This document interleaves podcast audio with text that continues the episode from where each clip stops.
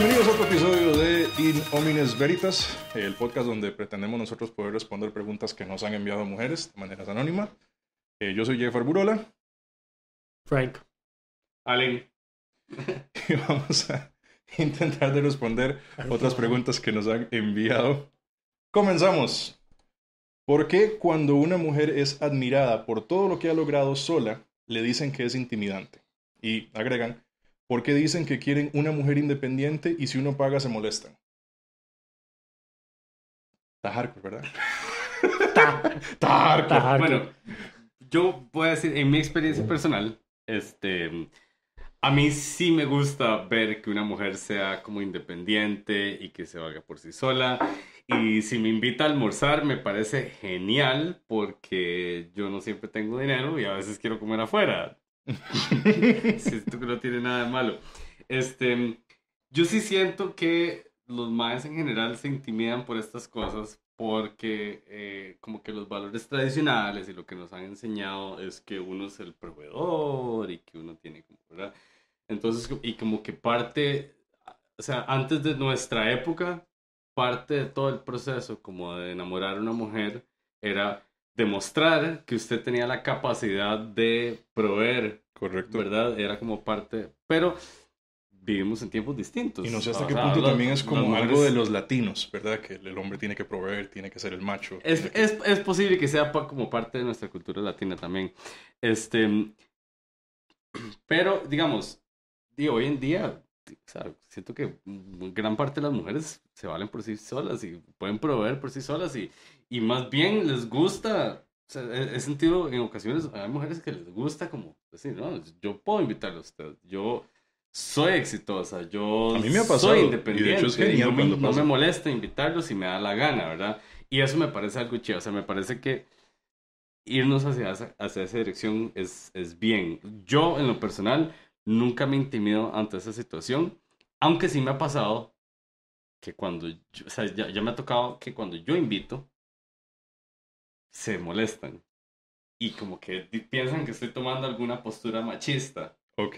Eso sí Eso me nunca me ha pasado. Uh, no, eso sí nunca me ha pasado. Pero sí he tenido bastantes amigas que, por ejemplo, amigas que tienen ya un puesto profesional bastante elevado, con un buen salario, ojalá que tengan carro o algo así por el estilo.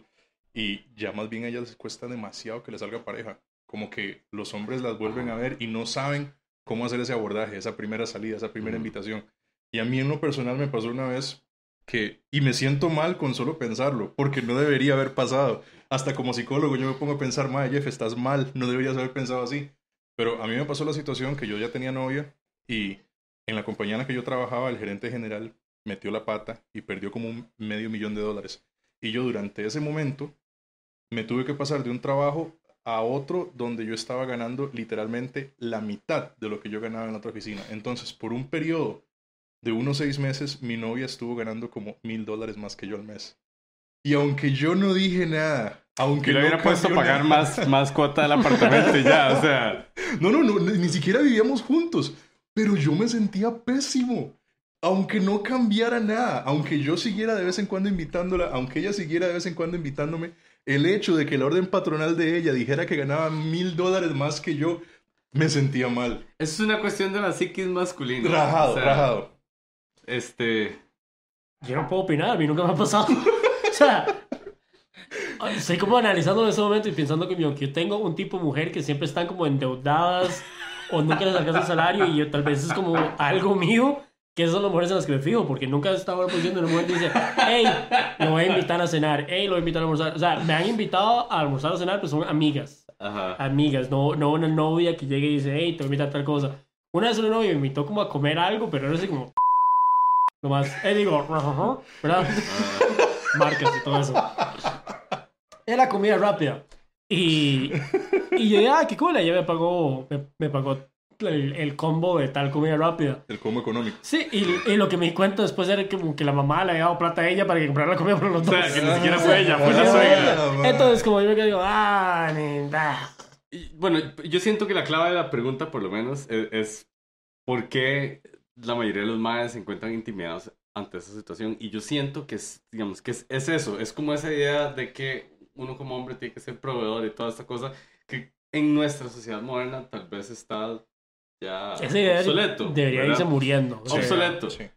Pero creo que tal vez en nuestra psiquis natural o lo que sea, todavía como que tenemos esa compulsión de, de ser, o sea, como que las, las, lo que pide la, la sociedad en general acerca de un macho y un hombre hecho y derecho es que provea y toda esta cosa.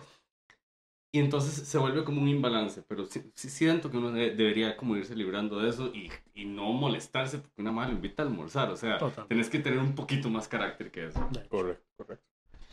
Ok, siguiente pregunta. La dejaron completamente abierta. ¿Peludas? ok, no, no, o sea, o sea, o sea. Dejaron la pregunta abierta. ¿Peludas? Suena como la introducción a como Fifty Shades of Grey latino. La dejaron completamente abierta. Ya sabemos que esto va a pasar demasiadas veces. ¿vale? Ok, Ok. ¿peludas? ¿Recortaditas? ¿O rasuradas? ¿Cómo los preferimos o cómo los tenemos? Están A nada más preguntando peludas, recortaditas o rasuradas. Como está tan, como está tan abierto. Yo diría que deberíamos sacar, Algún contexto por aparte. digamos, yo, yo diría, creo que deberíamos como a- hacer lo- los dos lados, ¿ok? Eh, Ok. o sea, Si quiere empezar. Rasuradas los dos lados. Su preferencia. mi preferencia, ok, yo no tengo ningún problema con el pelo. Porque a fin de cuentas, de todos tenemos pelo, ¿verdad? Este, me he topado vaginas peludas, me he topado vaginas rasuradas, me he topado vaginas con un corazoncito.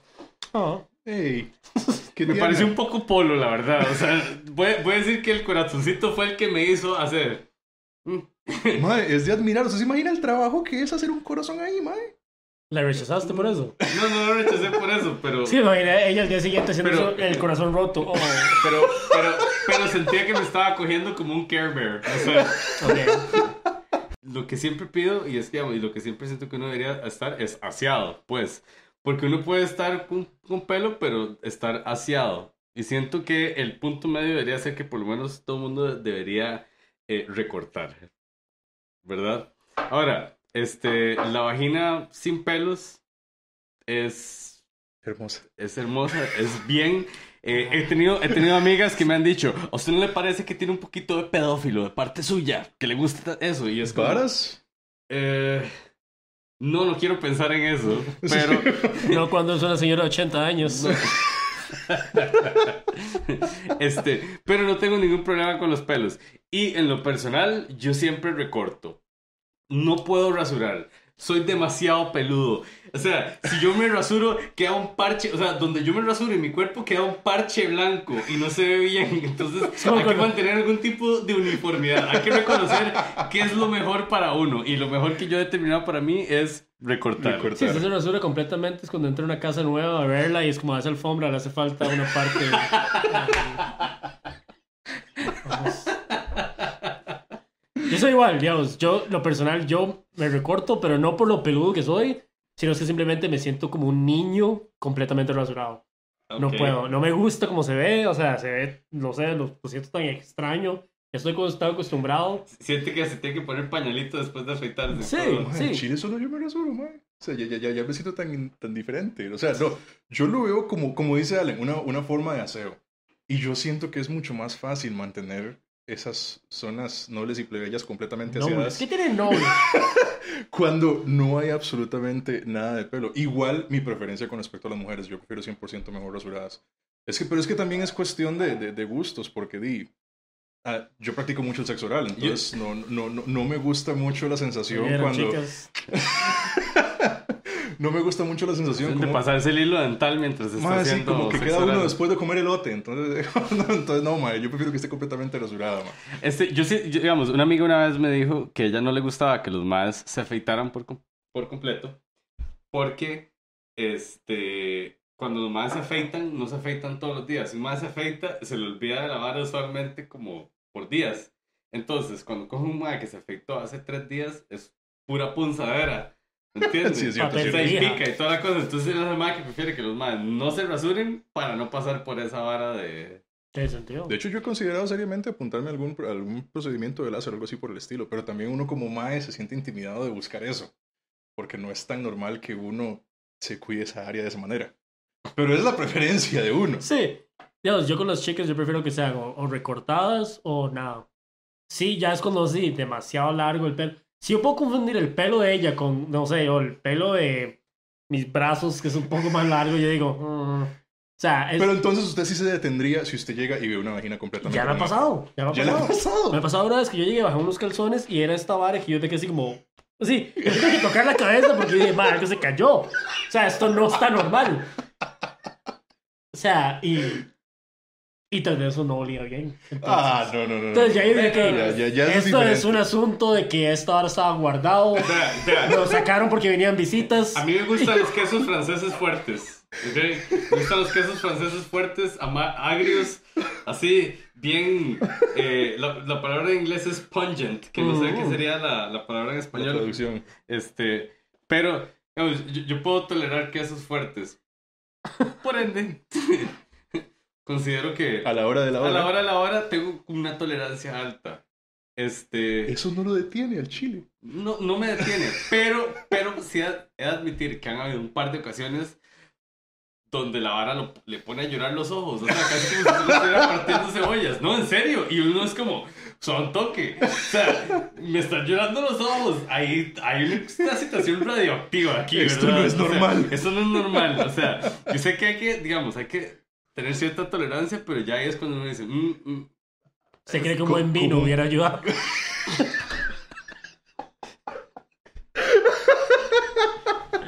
ok, Ok. Bueno, gente, eso es todo por el programa de hoy. Recuerden, si les gustó el programa, le pueden dar al botoncito que parece un pulgar. Le pueden dar también el botón de suscribirse. Nos pueden seguir en redes sociales y en la descripción del video también está el enlace para que nos manden preguntas anónimas para pro- programas en el futuro. Gracias por ver. gracias. Gracias.